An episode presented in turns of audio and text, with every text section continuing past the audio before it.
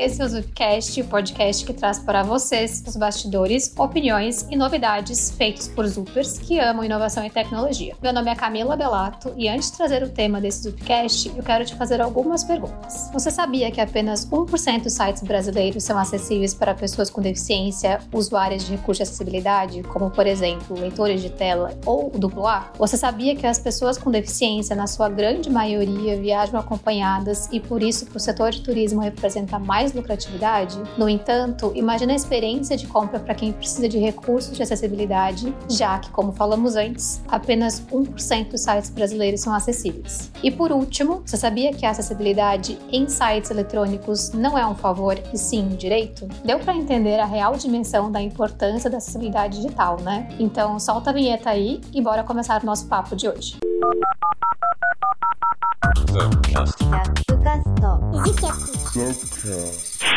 Então, pessoal, como eu falei no começo, o tema de hoje é acessibilidade. Eu falei essa palavra várias vezes, inclusive. E aqui na ZUP, diversidade, inclusão e equidade são coisas muito sérias e é uma pauta institucional nossa. Um dos nossos pilares de cultura é respeito e inclusão. E se diversidade é chamar para a festa e inclusão é chamar para dançar, a gente entende que nessa dança é preciso garantir a acessibilidade. E nesse caso, estamos falando de acessibilidade digital, que é um termo relativamente novo, pouco conhecido por aí, mas a gente conta com uma squad exclusiva que cuida e trabalha nisso, e é com essa galera que a gente vai falar. Nesse papo, a gente vai trazer dicas e ainda contar o que de legal a gente vem fazendo aqui na ZUP para deixar a ZUP cada vez mais inclusiva para profissionais com deficiência. E aqui, junto comigo, estão algumas ferinhas Queria que cada um desse um oizinho aí, se apresentasse em um tweet. Então eu vou começar pela Graciela. Graça, se apresenta pra gente. Fala galera, eu sou Graciela, pessoa com deficiência visual. Eu sou QA de acessibilidade digital,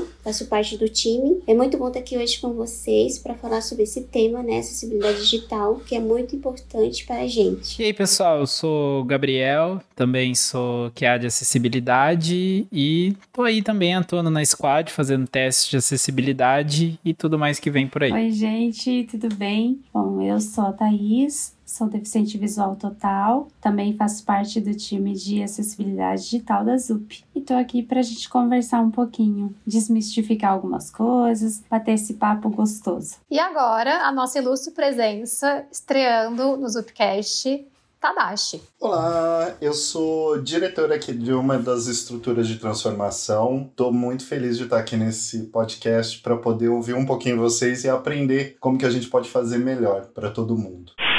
Eu falei lá no começo que a acessibilidade não é um favor e sim um direito. E essa é uma frase que ela impacta muito, né, quando a gente escuta pela primeira vez. Então, eu vou explicar um pouquinho melhor sobre por que a acessibilidade não é um favor e sim um direito. Segundo a Lei Brasileira de Inclusão, que é de julho de 2015, ou seja, uma lei relativamente nova, nessa lei ela estabelece direitos que asseguram e promovem condições de igualdade para pessoas com deficiência ocuparem e usufruírem de espaços da nossa sociedade. Em um desses capítulos, a Lei Brasileira de Inclusão estabelece que é obrigatória a acessibilidade nos sítios da internet mantidos por empresas com sede ou representação comercial no país ou por órgãos de governo para uso de pessoas com deficiência, garantindo-lhe acesso a informações disponíveis conforme as melhores práticas e diretrizes de acessibilidade adotadas internacionalmente. A Lei Brasileira de Inclusão estabelece vários critérios de acessibilidade, mas como a gente está falando aqui hoje sobre acessibilidade digital, eu achei importante trazer esse ponto. Mais para frente, a gente vai falar um pouquinho sobre quais são essas diretrizes. E agora a gente vai começar, então, com esse papo que eu espero que seja muito interessante para todos vocês.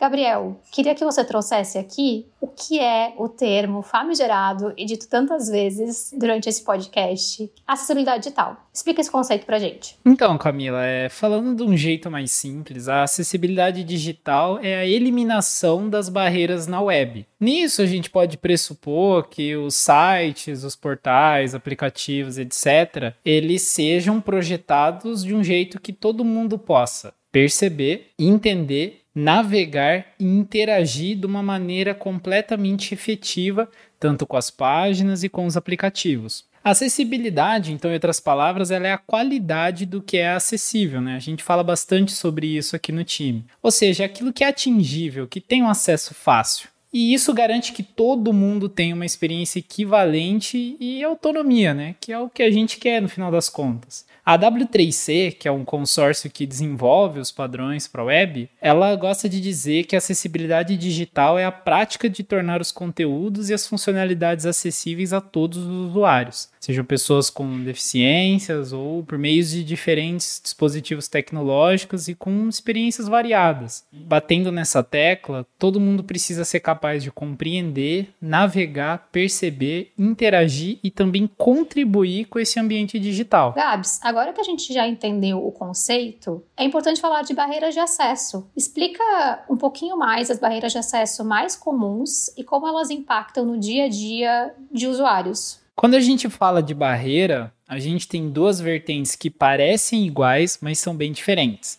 a gente tem barreiras digitais e barreiras de acessibilidade. Quando a gente fala das barreiras digitais, a gente está falando de imagens sem descrições, vídeos sem um texto alternativo, ou então de funções que não são acessíveis pelo teclado, que prejudica né, usuários de leitores de tela, links mal descritos, o famoso clique aqui. E a gente tem também formulários sem sequência lógica, zoom de tela inadequado, né, principalmente em dispositivos móveis.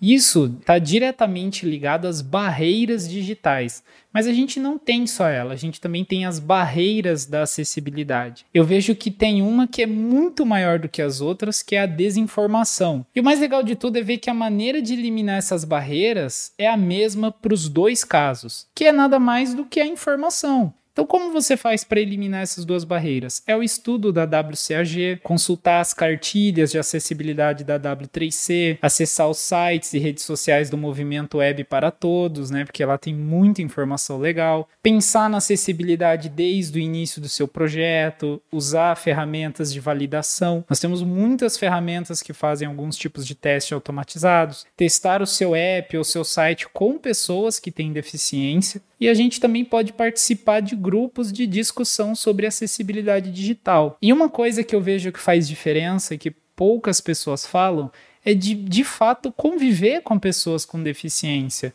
Eu já trabalhei em lugares que eu convivi pela primeira vez com alguém com deficiência e é essa experiência que faz você despertar para essa empatia que é tão necessária. Gosto muito desse ponto que você traz, Gabs, de ter a experiência e de incluir pessoas e conviver com pessoas com deficiência no dia a dia, porque no geral o que as pessoas trazem pra gente é não tenho consciência de que a acessibilidade era algo importante. Não tinha esse conhecimento antes. A gente trabalha com os fornecedores dentro da ZUP e quando a gente faz os testes de acessibilidade antes de contratar esses fornecedores, é essa resposta que a gente mais recebe. Não tenho nenhuma pessoa aqui com deficiência para saber quais são as necessidades de acessibilidade que precisam. Por isso que diversidade se faz importante em empresas para todo mundo conseguir é, ter diferentes perspectivas de usuários mesmo, né? Se você está criando um produto digital, como que você faz ele ser inclusivo? Tendo pessoas na sua equipe que precisem de recursos de acessibilidade também e consigam te mostrar como fazer isso. Gabriel, você falou da WCAG. Explica pra gente o que é a WCAG. É um conjunto de diretrizes, né? Ela é organizada pela W3C. Ela é separada entre critérios de aceitação, nós temos algumas normas e é isso que vai fazer o desenvolvimento e os testes serem direcionados para um caminho correto. É, você falou sobre barreiras de acesso, né, anteriormente. Acho que Thaís e Graça, vocês querem trazer algum outro exemplo sobre barreiras de acesso para contribuir com essa temática? O Gabs trouxe aí de uma maneira bem ampla, mas tem um ponto bem relevante que é o código propriamente dito, né? Desde que ele seja bem escrito, desde que ele esteja bem elencado, os elementos definidos programaticamente, isso contribui muito para que essas barreiras sejam eliminadas e que a gente consiga acessar de maneira autônoma como foi bem colocado por ele também na parte que ele disse sobre a acessibilidade digital, para que, que ela serve, né?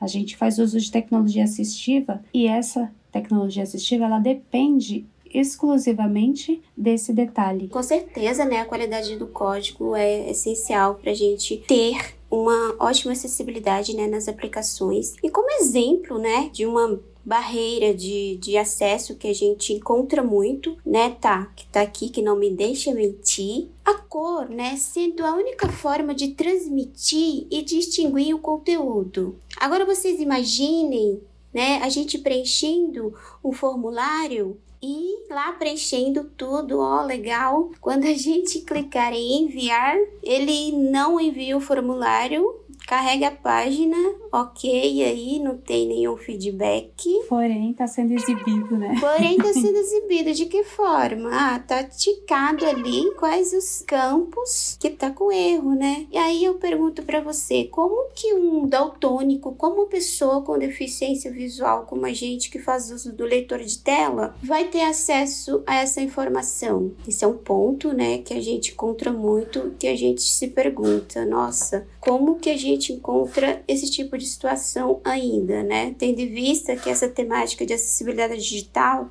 está tão em alta. E como seria a forma certa, né, de esse formulário estar ali acessível? Que, por exemplo, ao enviar, né, clicar no enviar, tivesse uma mensagem, né, informando qual é o campo que está com erro e também como sinalização nesse campo é, escrito qual é o campo que está com erro, porque mesmo se tivesse a informação para o leitor de tela e ela não estiver visível na tela, esse campo também não vai estar tá acessível, esse formulário também não vai estar acessível. Então esse é um exemplo, né, que eu quero trazer para vocês que eu gostaria que vocês pensassem bem quanto que isso impacta a vida das pessoas com deficiência. Um ótimo exemplo, Grace. É um bom exemplo para ser trazido e ele é só um dentre o universo de tantos outros outras barreiras de acesso que existem para pessoas usuárias de leitores de tela, mas também para pessoas com outros tipos de deficiência, né? Como o daltonismo, como você mencionou, ou até mesmo com pessoas com baixa visão. Puxa, ouvindo isso, eu fiquei com uma curiosidade, assim. Vocês têm sentido que o ambiente digital tem sido mais acessível para vocês ao longo dos últimos anos? Porque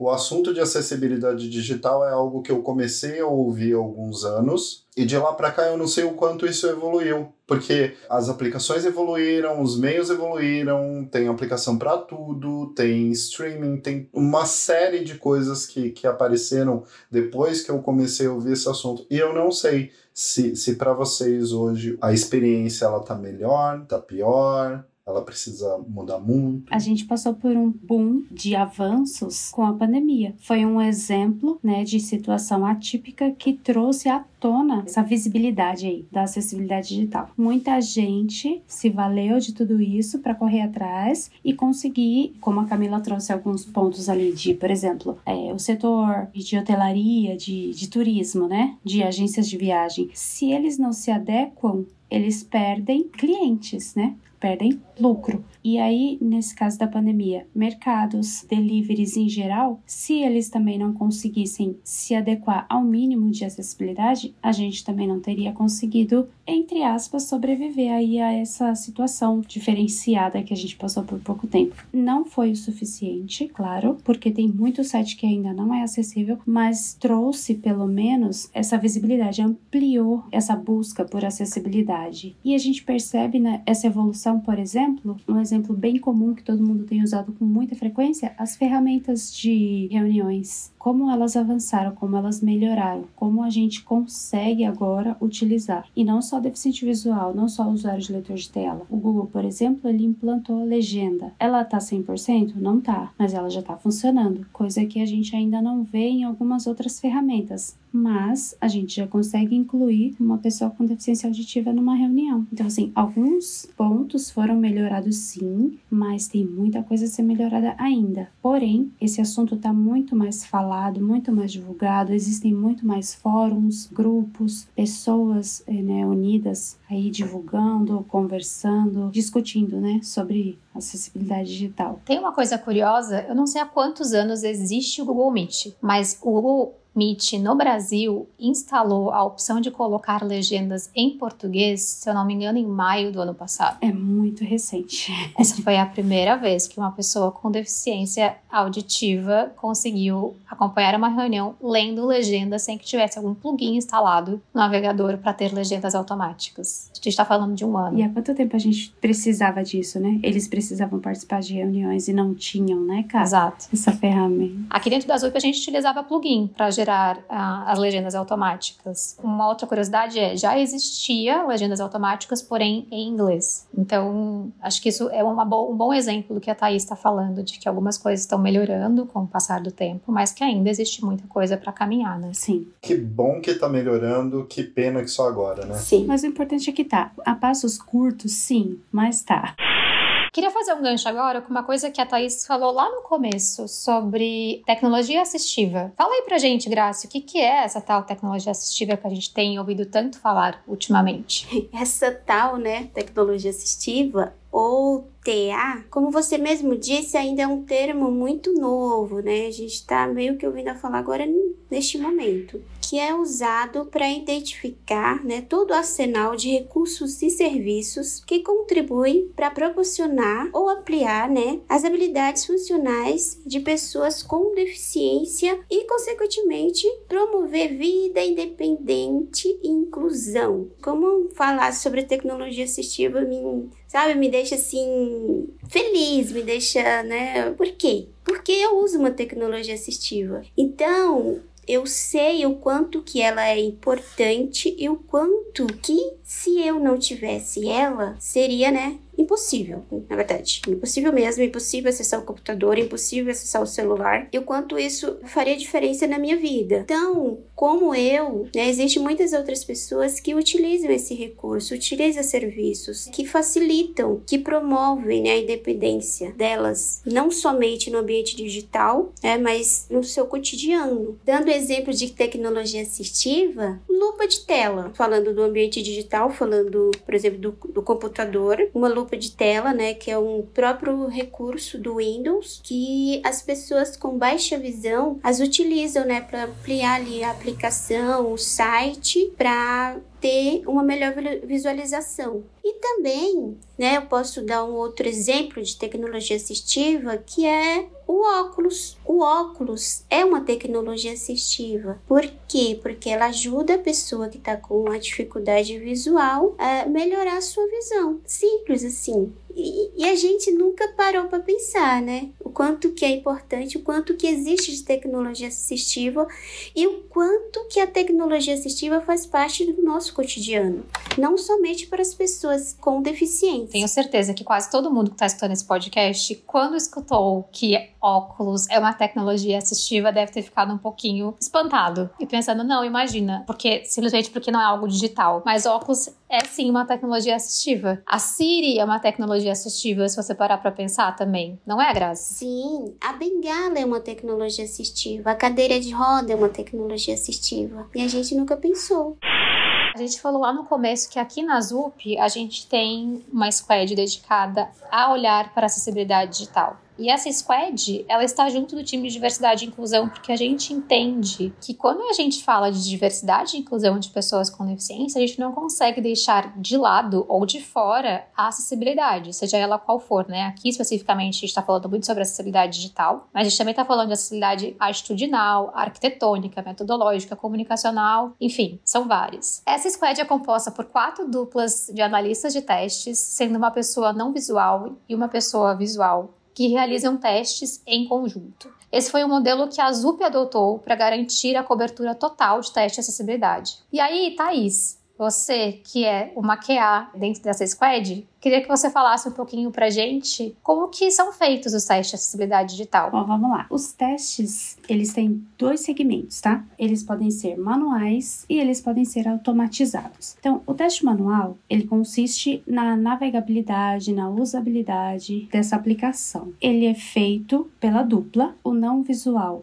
ele atua como leitor de tela, então a gente faz toda a validação, toda a navegação pelo site, a validação dos botões, dos componentes em geral. O papel do visual nesse momento é acompanhar para fazer essa verificação também, essa parte visual do contraste, do tamanho da área clicável, se o foco visível está sendo acompanhado juntamente com a navegação via teclado. Só para vocês entenderem bem, um dos testes iniciais para a gente ver se a nossa aplicação está acessível é fazer a navegação via teclado, ainda que com o leitor de tela desligado, tá? Então eu preciso garantir que o meu botão, meu menu, meu campo editável seja acionado não somente pelo mouse, e sim via teclado. Esse já é um teste que já faz bastante diferença. Já traz uma acessibilidade, uma cobertura de acessibilidade bem significativa. Agora, se tratando de automação, existem ferramentas de validação que o Gabs até comentou ali na, na fala dele, né? Que elas fazem essa cobertura, tá? A cobertura dela é de uma porcentagem aí de 30% a 40%, mas ela não tem a capacidade de validar se essa descrição está correta. Eu vou dar um exemplo, parece bobo, tá? Mas ele é muito importante ser levado em consideração. Ela faz a validação do código, ela faz a validação do contraste e no código, por exemplo, se eu tenho uma imagem e essa imagem ela está descrita na tag out, o que que acontece? Ela está escrito lá imagem, foto de um gato e visualmente não é um gato, é um tigre. Então, o que, que aconteceu aí? Existe a tag out? Existe. Ela tá preenchida? Tá. Pela ferramenta? Ok. Vida que segue. Vamos pro próximo teste. Porém, se eu estiver navegando com leitor de tela, aparecer para mim foto de um gato e na verdade é um tigre, se alguém do meu lado falar para mim, não, mas isso não é um gato, é um tigre. Ou seja, a ferramenta validou, o atributo foi preenchido, mas ela não tem a capacidade de validar se essa descrição está correta. É por isso que tem a necessidade desse teste manual, dessa utilização aí por uma pessoa com deficiência, para ter realmente essa certeza de que está correto. Beleza? Esse é um exemplo, tá, gente? Tem muitos outros. Só trazendo para vocês um ponto bem relevante, a validação, tanto manual quanto automatizada, ela é baseada na WCAG, que eu vou pedir pro Gabs gastar o inglês dele e falar para vocês o que significa essa sigla aí. Vai lá, Gabs. Web Content Accessibility Guidelines. Viram por que, que eu falei para ele gastar o inglês dele? Porque é bonito. Então, o que, que acontece? É, são essas normas que regem a acessibilidade nos, nas nossos sites, nas nossas aplicações. E de acordo com ele é que a gente se baseia também nos testes, embora no desenvolvimento também toma por base, obviamente, essas normas, tá? Beleza? Tem mais um detalhe que eu acho bem importante trazer, a diferença entre teste funcional e o teste de acessibilidade. Então, o teste funcional, como o próprio nome diz, ele testa a funcionalidade né, da nossa aplicação. Já o teste de acessibilidade, ele implica praticamente 100% na experiência e na usabilidade, beleza? Muito bom, Thaís. Obrigada por essa diferenciação. E queria aproveitar o que você disse para trazer algumas experiências que a gente já teve aqui quando a gente realizou testes de acessibilidade com alguns fornecedores nossos. Deu para entender com a explicação da Thaís o quanto é complexo e completo teste de acessibilidade, né? Alguns fornecedores falam assim pra gente: não, a gente fez um teste aqui, a gente colocou uma pessoa com olhos fechados para testar. Tadashi fez uma cara assim de eu não acredito, mas é, isso acontece, a gente escuta isso várias vezes, a gente escutou isso muitas vezes. E aí não é muito difícil de entender por que, que não funciona, né? Primeiro, porque vocês já acompanharam toda a explicação da Thaís. Segundo, porque é óbvio que quando você faz um teste de algo que você já visualizou antes, você tem uma navegação muito intuitiva. Por mais que você não esteja enxergando propriamente dito, você já viu aquela tela e você consegue navegar de forma mais intuitiva. O que não é a realidade de uma pessoa com deficiência visual total. Então, pessoas desenvolvedoras, pessoas analistas de testes funcionais, não desconsiderem os testes de acessibilidade e contratem pessoas especialistas em fazer isso, porque senão não vai dar certo. Exatamente, quando você se vê na situação que você quer acionar um comando e ele não vai, você abre o olho. É, é involuntário.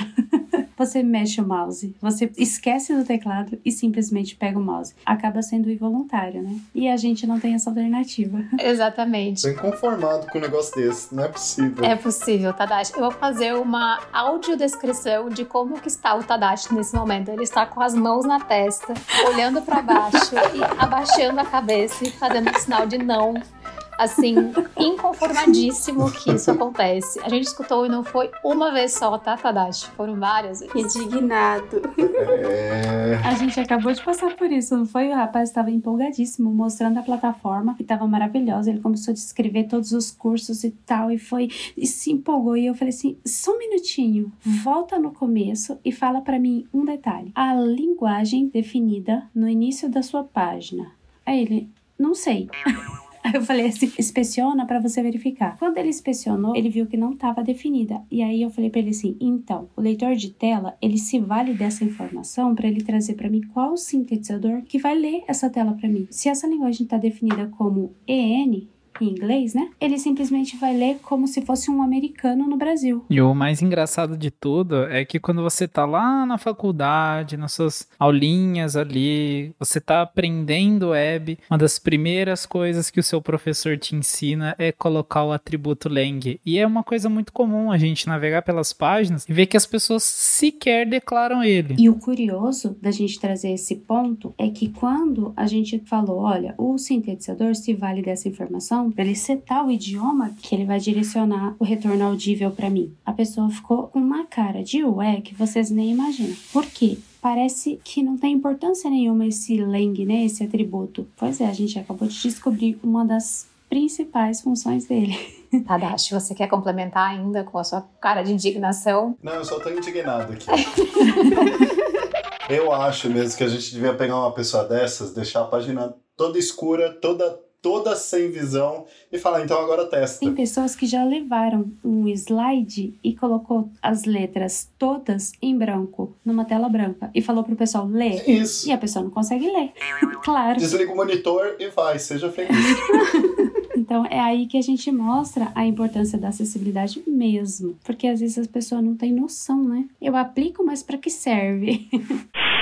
Eu vou aproveitar essa temática aí de um slide branco com letras brancas, que com certeza vai estar acessível somente para pessoas que estiverem utilizando leitor de tela para ler, e perguntar para o Gabriel: acessibilidade é só para pessoas com deficiência? Aí você tocou num ponto excelente. Uma coisa que a gente associa instintivamente é que a acessibilidade ela é para pessoas com deficiência. Isso a gente nasce com esse tipo de pensamento, né? É o senso comum. Mas quando você estuda um pouquinho, você percebe que a acessibilidade é para todos, todos, sem exceção. Como a gente citou, o óculos é uma tecnologia assistiva e um recurso de acessibilidade. Então, assim, você que é míope se considera uma pessoa com deficiência? Geralmente não, mas você está usando acessibilidade. Em muitos casos, a gente se depara com uma deficiência temporária. No meu exemplo, eu cheguei a quebrar a mão e usei tala, fiz cirurgia e tudo mais. E nesse tempo eu percebi as dificuldades que é você ter uma mão só, seja para abrir um pacote de bolacha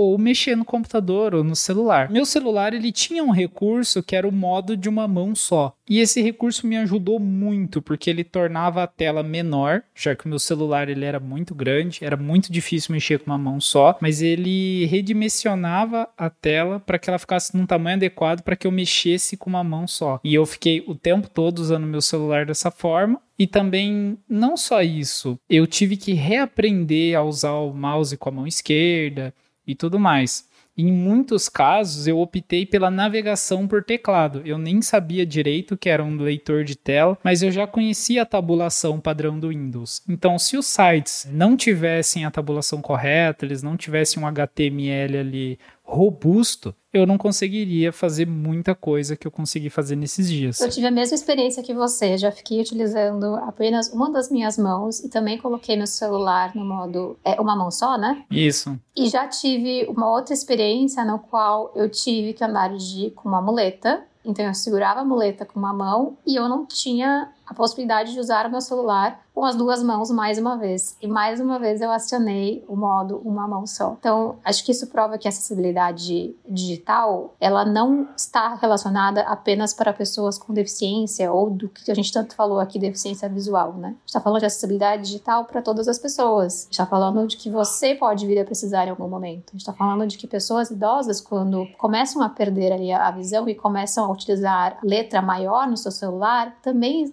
é um recurso de acessibilidade. Lupa que tem alguns sites também é um recurso de acessibilidade. Então a acessibilidade ela é para todo mundo mesmo, né? É porque, Cami, a acessibilidade não é voltada para deficiência, mas sim para necessidade da pessoa. Então, quanto que ela é importante, seja ela uma deficiência permanente, uma deficiência situacional ou temporária. Temporária, como essas que vocês acabaram de falar, ou uma situação, por exemplo, né, que a pessoa tá na rua, tá com seu celular e tá sol, né, e tá a incidência de sol ali na tela e ela não consegue visualizar ali. E aí? Como que a pessoa, né, ia enxergar essa tela? Então a gente percebe. Olha o zoom aí, a necessidade do zoom. Exatamente. Olha a necessidade do zoom aí. A acessibilidade é voltada para a necessidade da pessoa. Então, por isso que a gente bate sempre nessa tecla. É voltada para todas as pessoas. E já que a acessibilidade é voltada para todas as pessoas, eu queria puxar uma pergunta para o Tadashi, que é o nosso Alliance Director. Eu gastei meu inglês aqui também. Foi todo. Tadashi, como que a ZUP está se posicionando frente às demandas de acessibilidade digital e qual a estratégia, né, como empresa inovadora que a gente tem em termos de acessibilidade? Eu acho que primeiro eu, eu vim de um mercado onde a acessibilidade era tratado para preencher cota, né? E isso é algo vergonhoso dentro de qualquer empresa, na minha opinião. E aqui dentro, principalmente nos últimos anos, eu vejo um mega investimento, né, para formar times e para cuidar desse assunto e para dar bronca em todo mundo, inclusive em mim, né, Camila? Já levou algumas metadash, desculpa aí. Muitas.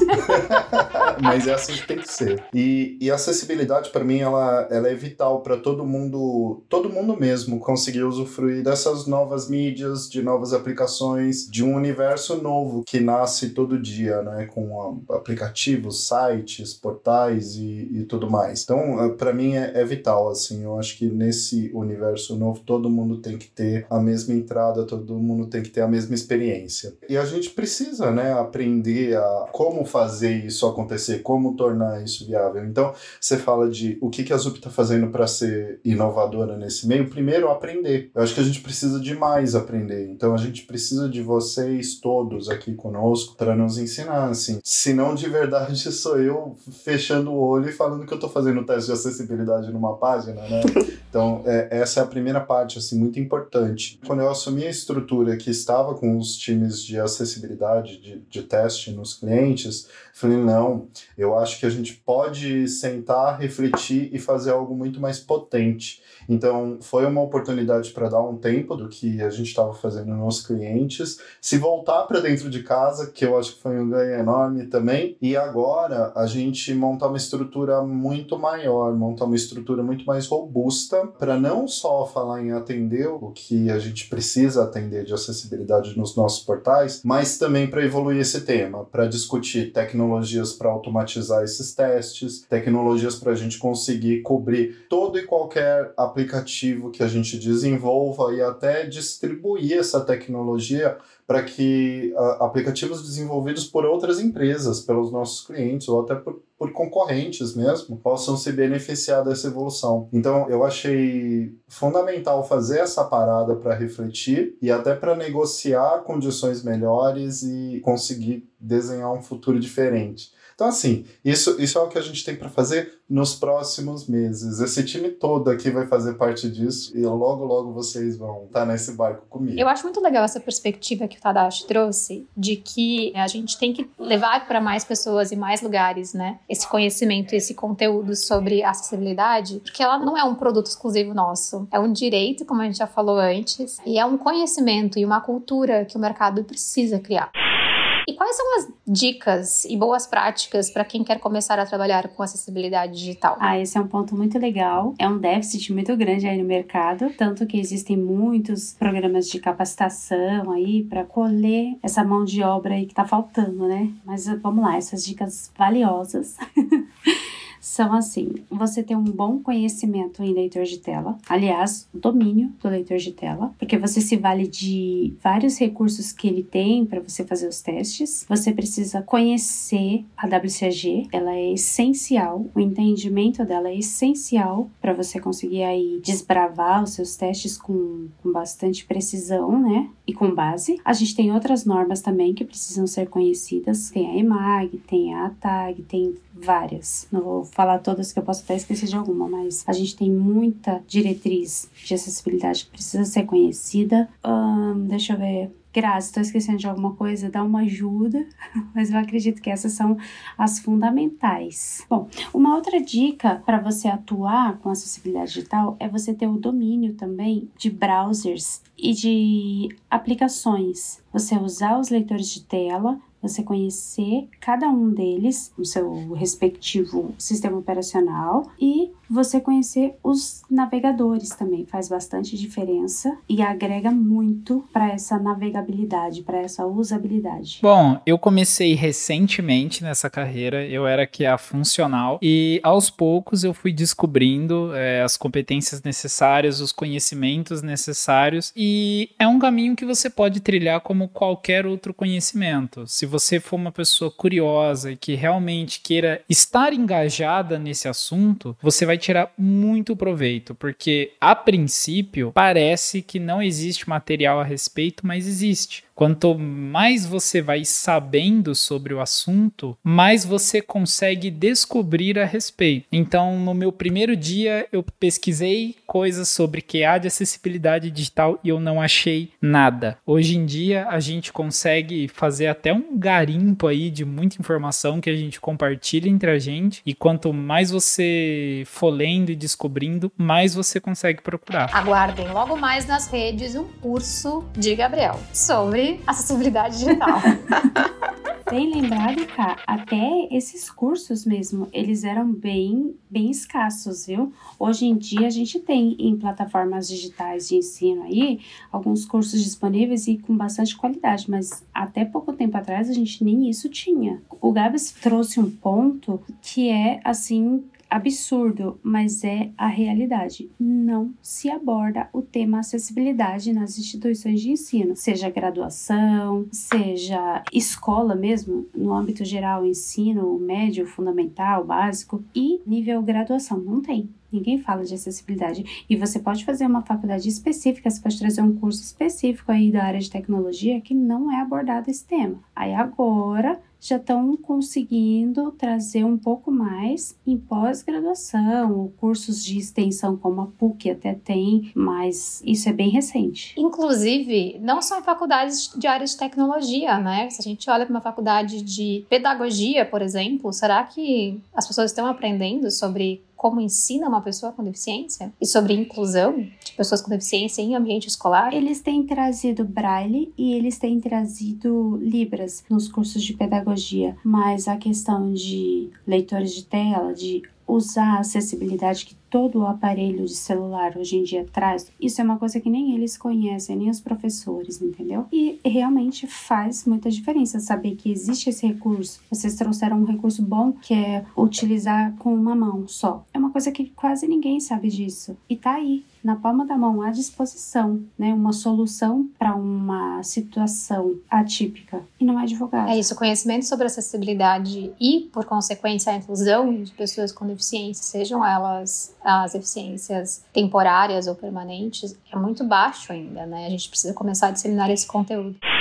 Vamos falar de coisa boa, então? Vamos falar de conquistas? O que internamente aqui na ZUP a gente já conseguiu evoluir com relação à acessibilidade digital? Bom, eu posso citar como exemplo uma plataforma interna da ZUP, Zenit, que é uma plataforma né, muito similar a uma rede social, que oferece diversas ferramentas para habilitar processos de recursos humanos, como também né, controle de finanças de projetos e produtos e também a criação de plano de carreira, a interação entre os colegas, né? E recebimento e fornecimento de feedbacks. O principal objetivo do Zenit é garantir uma gestão de forma simples, intuitiva e engajadora, principalmente para o Super, né? E como que hoje está o Zenit? O Zenit hoje não está tão acessível, mas a gente está engajado para torná-lo acessível. A gente, né, que eu estou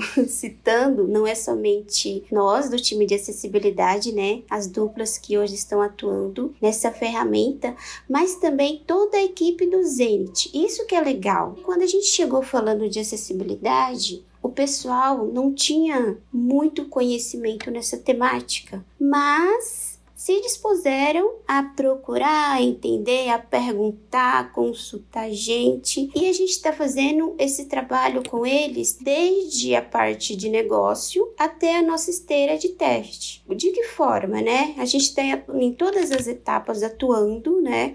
Esclarecendo dúvida, dando a nossa opinião, como a parte de UX. E a gente está ali junto com, com as meninas, né? Do Zenit, fazendo essa verificação, né? Juntamente com elas como que vai ser a experiência do usuário quando ele acessar ali o Zenit. Isso está sendo muito legal e está sendo muito importante, não só para a gente, né, na nossa atuação, mas para eles também como conhecimento que eles estão adquirindo e estão aplicando ali na, no próprio Zenit em si. E o nosso objetivo é com isso é torná-la acessível. A gente está começando aos poucos, mas né, com esse engajamento de todos, ele vai se tornar sim uma ferramenta acessível. Muito legal. O Zenit é uma ferramenta de gestão de carreira, então para a gente ter acessibilidade dessa ferramenta, ela é essencial e crucial. E esse é um trabalho incrível que está sendo feito.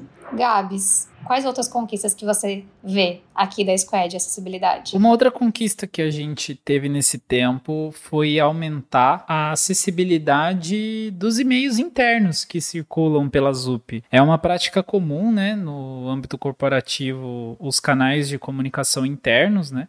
E na ZUP não é diferente. Nós temos vários e-mails que são disparados diariamente para informar os Zupers de tudo que está acontecendo aqui dentro. Nós atuamos então principalmente no Zup News, onde nós carregamos aí as novidades da semana, de tudo que está inserido dentro da Zup, e nós melhoramos em vários pontos. A gente pensa na maior quantidade possível de usuários, então nós fizemos testes para desktop, para versão mobile, e nós tivemos que ajustar bastante coisa em relação à descrição das imagens, a navegação rápida, porque não adianta só estar tudo acessável, né? Estar acessível também diz muito da experiência da pessoa. Eu, como vidente, eu quero só bater o olho nos tópicos principais e ler aquilo que mais me interessa. Então, se você tem tópicos ali com títulos, tudo elencado corretamente, uma pessoa pela navegação rápida do leitor de tela, ela vai conseguir também saber rapidamente os assuntos ali dos opinions e elas vão ler aquilo que elas têm mais interesse. Então a gente ficou muito satisfeito de ter feito esse impacto, de ter não só corrigido alguns probleminhas, mas melhorado a experiência para os Upers como um todo. Nossa, e quem nunca olhou para uma newsletter e pensou, deixa eu só ler aqui o que me interessa mais? Essa foi realmente uma acessibilização muito importante. Você sabe que um ponto bem positivo dessa parte que o Gabs trouxe, a gente também se preocupou com um detalhe que a gente nem tinha é, imaginado antes. O tipo de fonte, quando você vai escrever alguma coisa, ele faz toda a diferença. É, a fonte ela vai impactar no conforto que você tem quando tá lendo alguma coisa, né? A gente tem um consenso aí, principalmente na comunidade de designers, né, que a Comic Sans é uma fonte detestada por todos, porque ela traz um certo desconforto para os olhos. A gente olha para ela e enxerga ela de uma maneira meio esquisita. Isso funciona para todos os outros tipos de fontes. Pessoas neurodiversas, elas podem com algum tipo de fonte não se sentirem confortável. Uma descoberta legal que a gente fez foi realmente a Dyslexis, que é uma fonte focada para pessoas com dislexia, em que nós temos o formato das letras muito diferentes uma das outras para que não haja nenhum tipo de confusão. Ela não impacta só pessoas com dislexia. Eu não tenho nenhum diagnóstico de dislexia, mas eu me sinto muito mais confortável lendo um texto naquele tipo de fonte. Então a gente volta a bater nessa tecla de que a acessibilidade é para todos. Exatamente. Uma outra coisa sobre textos escritos é que o texto justificado ele é mais acessível para pessoas com dislexia do que o texto que fica todo alinhado à esquerda ou todo alinhado à direita. E é algo que nem todo mundo pensa na hora de formular algum texto ou publicar algum material, né?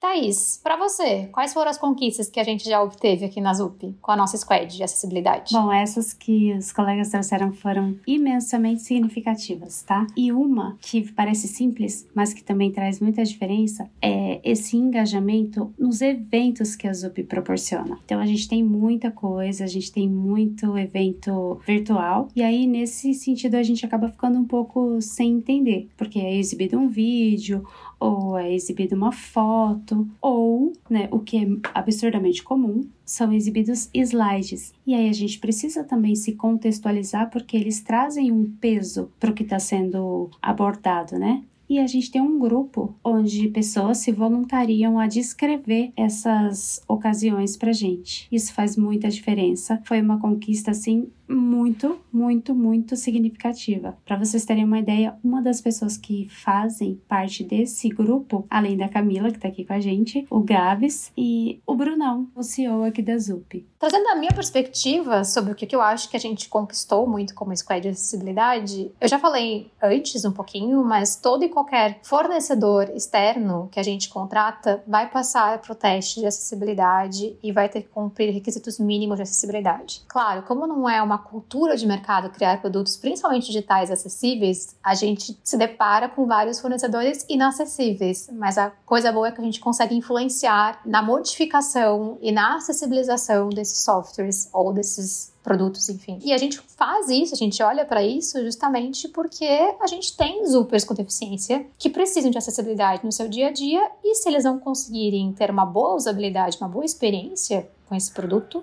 não faz nenhum sentido para a gente trazer esse produto para dentro da ZUP. É, a gente já barrou alguns fornecedores e outros tantos a gente vem trabalhando em conjunto, né, para acessibilizar e garantir que os produtos deles serão acessíveis não só para a gente, mas para o mercado também. Então acho que isso faz parte de um processo de influência de mercado muito mais do que queremos acessibilidade para a ZUP apenas. Considero isso uma grande conquista. Eu também considero. Eu fiz parte dela, eu atuei nesses testes e eu posso falar que eu me sinto incluída quando uma ferramenta é barrada por não ter acessibilidade, não se abrir para se acessibilizar.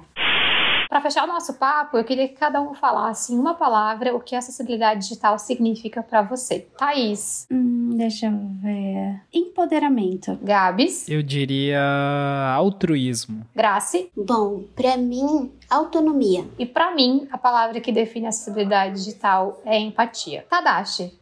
E para você? Para mim, a acessibilidade digital ela é o futuro. O futuro, para mim, ele é um futuro inclusivo e um futuro que, que permite a experiência igual para todos. Bom, pessoal, esse é o nosso papo de hoje. Para você que está escutando, muito obrigada. É muito importante para a gente disseminar esse conteúdo que o mercado precisa aprender com tanta urgência. E lembrando que para quem quiser conhecer mais sobre quem participou desse episódio, todas as redes sociais estarão em descrição nesse podcast, assim como todas as referências citadas. E não se esqueçam de seguir o nosso Subcast nas plataformas de áudio e no YouTube para acompanhar os próximos episódios e também nas nossas redes sociais, arroba Valeu e até a próxima! Thank you.